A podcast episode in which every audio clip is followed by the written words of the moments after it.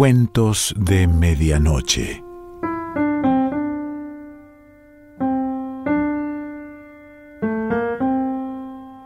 El cuento de hoy se titula Una pasión y pertenece a Guy de Maupassant.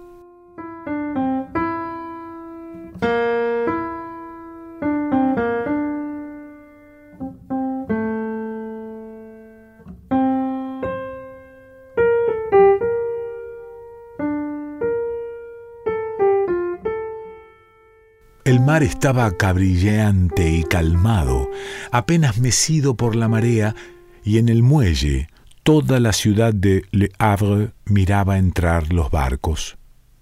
Se divisaban a lo lejos, en gran número, los unos, los grandes buques de vapor empenachados de humo, los otros, los veleros, arrastrados por remolcadores casi invisibles, que alzaban hacia el cielo sus mástiles desnudos como árboles sin ramas ni hojas acudían de todos los puntos del horizonte hacia la estrecha bocana del muelle que engullía a todos aquellos monstruos, los cuales gemían, gritaban, silbaban, expulsando chorros de vapor como si resoplasen.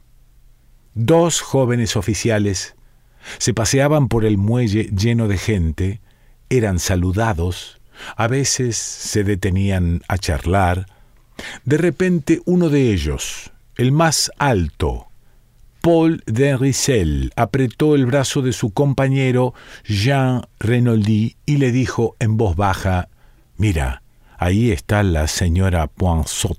Presta atención, pues estoy seguro de que te guiña el ojo. Esta llegaba del bracete con su marido, un rico armador. Era una mujer de unos 40 años, muy bella aún, algo gordita, pero justo por eso mismo lozana, como si hubiera tenido 20 años. Los amigos la llamaban la diosa por su porte altanero, sus ojos negros, la nobleza de su figura. Gozaba de una reputación sin tacha, nunca una sospecha había rozado su vida se la ponía como ejemplo de mujer honrada y sencilla, tan digna que ningún hombre había osado nunca hacerse ilusiones respecto a ella. Y sin embargo, desde hacía un mes, Paul de Rissel le repetía a su amigo Renoldi que la señora Poinsot le echaba miradas cariñosas e insistía Estoy seguro de no equivocarme. Lo veo claro, te ama. Te ama apasionadamente como una mujer honesta que no ha amado nunca. Cuarenta años es una edad terrible para las mujeres honestas que no son un témpano de hielo. Se vuelven locas, hacen locuras. Esta está tocada, amigo mío, como un pájaro herido está cayendo y caerá en tus brazos. Mira, la guapa mujer que caminaba precedida por sus dos hijas, una de doce, otra de quince años, había palidecido de golpe al ver al oficial. Le miraba con ardor, con una mirada fija, y parecía no ver ya nada a su alrededor, ni a sus hijas, ni a su marido, ni a la gente devolvió el saludo de los jóvenes sin bajar la mirada, encendida por una tal llama que finalmente la duda se infiltró en la mente del teniente Renoldi. Su amigo murmuró Estoy convencido de ello. ¿Has visto esta vez? Diantre, es aún un buen bocado. Pero Jean Renoldi no quería amoríos mundanos poco dado al amor, ansiaba ante todo una vida tranquila y se contentaba con las relaciones ocasionales que un joven encuentra siempre. Todo ese conjunto de sentimentalismo, atenciones, ternuras que exige una mujer de clase le fastidiaba. La cadena, aunque ligera, que siempre ata semejantes aventuras, le espantaba decía, al cabo de un mes estoy hasta la coronilla y he de tener paciencia otros seis meses por educación, sin contar con las rupturas que le exasperaban, las escenas, las alusiones, los incordios de la mujer abandonada. Evitó coincidir con la señora Poinsot, pero una noche ocurrió que se encontró al lado de ella en la mesa durante una cena y sintió continuamente en la piel, en los ojos y hasta en el alma la ardiente mirada de su compañera de mesa. Sus manos se encontraron y casi involuntariamente se estrecharon. Era el comienzo de una relación. La volvió a ver, siempre involuntariamente. Se sentía amado, Ello le emocionó, presa de una especie de compasión y vanidosa por la intensa pasión de aquella mujer. Por tanto, se dejó adorar y se limitó a ser galante con ella, esperando que la relación no pasara de lo sentimental. Pero un día ella le dio una cita para poder verse, dijo, y charlar libremente. Cayó en sus brazos, con delirio y se vio obligado a convertirse en su amante. La cosa duró seis meses. Ella le amó de modo desenfrenado, anhelante. Atrincherada en esta pasión fanática, no pensaba en nada más.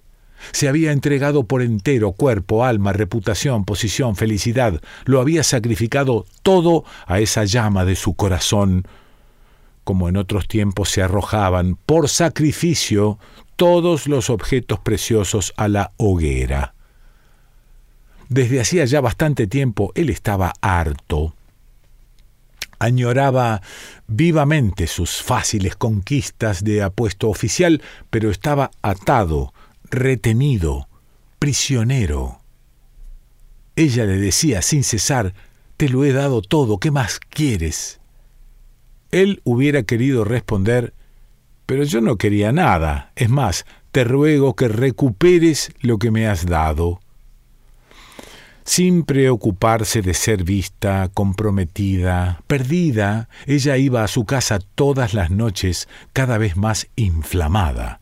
Se arrojaba en sus brazos, le estrechaba, languidecía en besos frenéticos que a él le aburrían tremendamente le decía con voz cansina, Vamos, no exageres. Ella respondía, Te amo, y caía a sus pies para contemplarlo largamente en adoración. Ante aquella mirada obstinada, él acababa perdiendo la paciencia, quería que se levantase. Vamos, siéntate, charlemos. Ella murmuraba, Déjame, y se quedaba allí, en éxtasis. Él le decía a su amigo d'Henrizel, acabaré por darle una tunda, no puedo más, ya no la amo, tengo que acabar con esto y enseguida. Y añadía, ¿qué me aconsejas? El otro respondía, plántala. Pero Renoldi añadía, encogiéndose de hombros, es muy fácil decirlo, ¿Te crees que no cuesta nada dejar plantada a una mujer que te martiriza con sus atenciones, que te tortura con sus deferencias, que te persigue con su afecto, cuya única preocupación es gustarte, y el único error el haberse entregado a pesar tuyo? Pero he aquí que una mañana se supo que el regimiento iba a cambiar de guarnición, Renoldi se puso a bailar de la alegría. Estaba salvado, sin escenas, sin gritos, salvado. Ya solo se trataba de tener paciencia. Dos meses, salvado. Aquella noche ella llegó a casa de él más exaltada que de costumbre. Se había enterado de la terrible noticia y sin quitarse siquiera el sombrero, le tomó de las manos estrechándoselas nerviosamente y mirándole con fijeza a los ojos, le dijo con voz vibrante y decidida Estás a punto de partir, lo sé.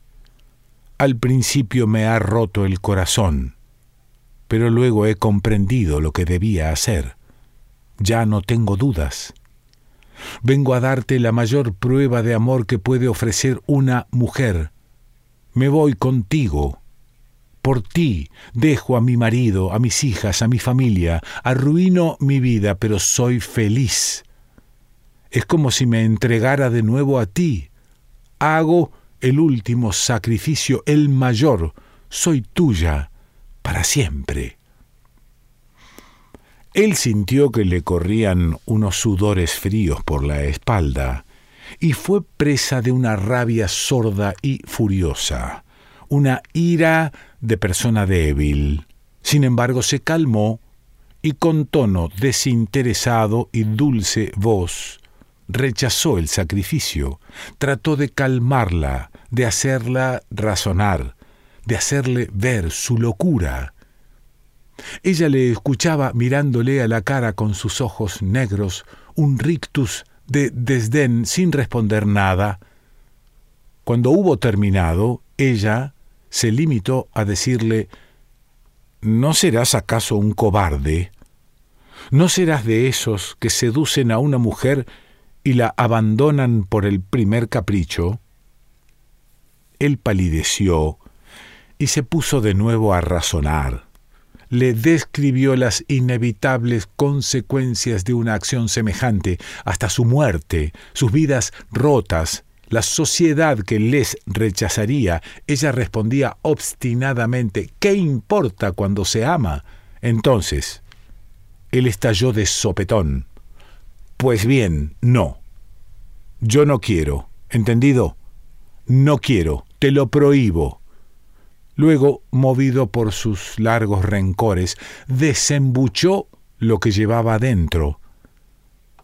Diantre, hace demasiado tiempo que me amas a pesar mío, y ahora solo faltaría que te llevase conmigo. Muchas gracias. Ella no contestó nada, pero su rostro lívido se contrajo lenta y dolorosamente, como si todos sus nervios y músculos se hubieran crispado y se marchó sin despedirse de él. Aquella misma noche se envenenó. Se la creyó perdida durante ocho días, y en la ciudad murmuraban de ella, la compadecían, disculpaban su error por la violencia de su pasión, pues los sentimientos extremos vueltos heroicos por su arrebato, se hacen perdonar siempre lo que tienen de condenable.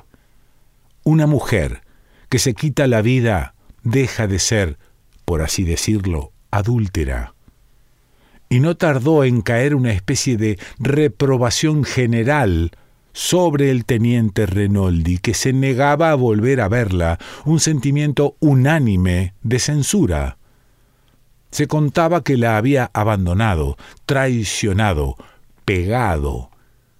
El coronel, apiadado, le dijo algo al oficial por medio de una discreta alusión. Paul de fue a ver a su amigo.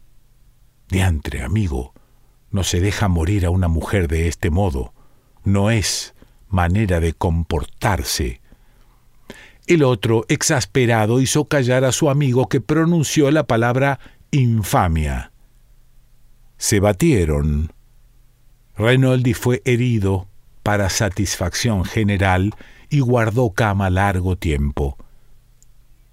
Ella se enteró y le amó más aún, creyendo que se había batido por ella, pero dado que no podía abandonar su habitación, no pudo antes de la partida del regimiento. Estaba desde hacía tres meses en Lille cuando recibió una mañana la visita de una joven, la hermana de su antigua amante.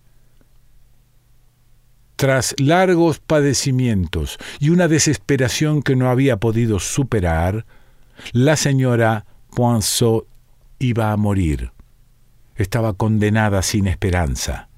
Deseaba verle un minuto, nada más que un minuto antes de cerrar los ojos para siempre. La ausencia y el tiempo habían aplacado el agobio y la cólera del joven. se sintió enternecido. Lloró y partió para Le Havre. Se la hubiera dicho en la agonía. Les dejaron solos, y él tuvo en el lecho de esa moribunda que había matado a su pesar una crisis de espantosa tristeza. Sollozó, la besó con labios dulces y apasionados como nunca antes lo había hecho. Balbuceaba, no, no, no, no te morirás, te curarás, nos amaremos, nos amaremos siempre. Ella murmuró, ¿Es cierto? ¿Me amas? Y él, en su desolación, juró, prometió esperarla hasta que se curase. Se conmovió largo rato besando las manos tan enflaquecidas de la pobre mujer cuyo corazón latía como loco. Al día siguiente regresó a su guarnición. Seis semanas más tarde, ella se reunía con él, muy envejecida, desconocida y más enamorada aún. Desesperado, él la aceptó de nuevo, pero como se habían puesto a vivir juntos, como si estuvieran unidos legalmente, el mismo coronel que antes se había indignado por el abandono se rebeló ahora ante aquella situación ilegítima incompatible con el buen ejemplo que los oficiales deben dar en un regimiento. Primero, advirtió a su subordinado. Luego comenzó a atormentarlo y Renoldi presentó su baja. Se fueron a vivir a una quinta a orillas del Mediterráneo, el clásico mar de los enamorados. Pasaron otros tres años Renoldi, doblegado bajo el yugo, estaba vencido, acostumbrado a aquel pertinaz apego. Ella tenía ahora todo el pelo cano. Él se consideraba un hombre acabado, aniquilado. Cualquier esperanza, cualquier carrera, cualquier satisfacción, cualquier alegría le estaban ahora vedadas. Una mañana le trajeron una tarjeta de visita. Joseph Poinsot, armador, Le Havre. El marido. El marido que no había dicho nada, comprendiendo que no vale la pena luchar contra estas obstinaciones desesperadas de las mujeres. ¿Qué querría? Estaba esperando en el jardín tras haber rehusado entrar en la quinta. Saludó cortésmente no quiso sentarse ni siquiera en un banco de una de las alamedas, y se puso a hablar clara y parsimoniosamente. No he venido, señor, para hacerle ningún reproche. Demasiado bien sé cómo ocurrieron las cosas. Yo sufrí, sufrimos una especie de fatalidad. Nunca hubiera venido a molestarle a su lugar de retiro si la situación no hubiese cambiado. Tengo dos hijas. Una de ellas, la mayor, ama a un joven que le corresponde. Pero la familia de este muchacho se opone al matrimonio, arguyendo la situación de la madre de mi hija. No siento ni ira ni rencor, pero adoro a mis hijas, Señor. Vengo, pues, a reclamarle a mi, mi esposa. Espero que hoy ella acepte volver a mi casa conmigo, a su casa. En cuanto a mí, fingiré haberlo olvidado todo por mis hijas.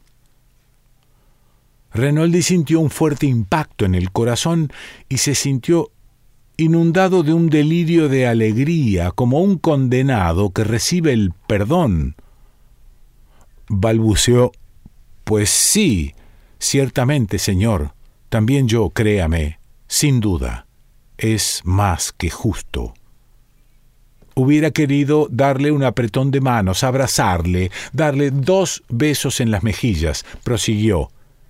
Entre. En el salón estará mejor, voy a llamarla. Esta vez el señor Poinsot no se resistió y tomó asiento. Rinaldi subió la escalera toda prisa. Delante de la puerta de su amante se dominó y entró muy serio. Preguntan por ti abajo. Es para darte una noticia relativa a tus hijas. Ella se levantó de golpe. ¿De mis hijas? ¿Qué sucede? ¿Qué ha pasado? ¿Han muerto? Él dijo, no, pero es un asunto serio que solo tú puedes solucionar. Ella no quiso escuchar nada más y bajó rápidamente. Trastornadísimo, él se dejó caer en una silla y esperó. Esperó largo rato, mucho rato, oyendo llegar hasta él un ruido de voces irritadas. Decidió bajar. La señora Poinsot estaba de pie, furiosa, a punto de salir, mientras su marido la retenía por el vestido diciendo pero debe comprender que de este modo arruina a nuestras hijas, a sus hijas, a nuestras niñas. Ella respondía tercamente No volveré nunca a su casa. Renoldi lo comprendió todo. Se acercó, sintiéndose desfallecer, balbuceando, pero ¿cómo? ¿Te niegas? Ella se volvió, y por una especie de pudor no le tuteó en presencia de su legítimo esposo. ¿Sabe lo que me está pidiendo? Quiere que vuelva a su casa. Y se reía con inmenso desprecio hacia aquel hombre casi arrodillado que le suplicaba. Entonces, Renoldi, con la decisión del desesperado que se juega la última baza, comenzó a su vez a hablar defendió la causa de las pobres hijas, la causa del marido, su causa. Y cuando se interrumpía buscando algún argumento nuevo, el señor Poinsot, no sabiendo ya qué decir, murmuraba, tuteándola, vuelto instintivamente a las viejas costumbres.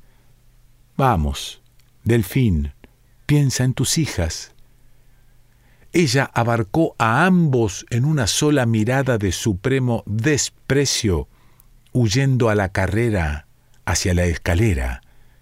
Gritó, Sois dos miserables. Tras quedarse solos, los dos se miraron, tan abatido y apesadumbrado el uno como el otro. El señor Poinsot recogió el sombrero, que le había caído al lado, se sacudió con la mano el polvo de los pantalones y luego, con gesto desesperado, mientras Renoldi lo acompañaba hasta la puerta, dijo al despedirse Somos realmente desgraciados, señor. Y se alejó con paso pesado.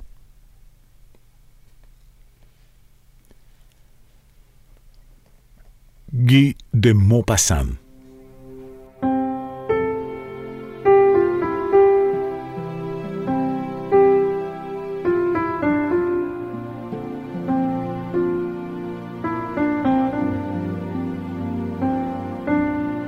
Cuentos de Medianoche.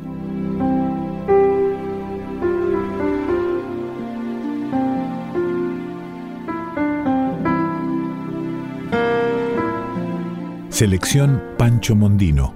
Idea y lectura Quique Pessoa.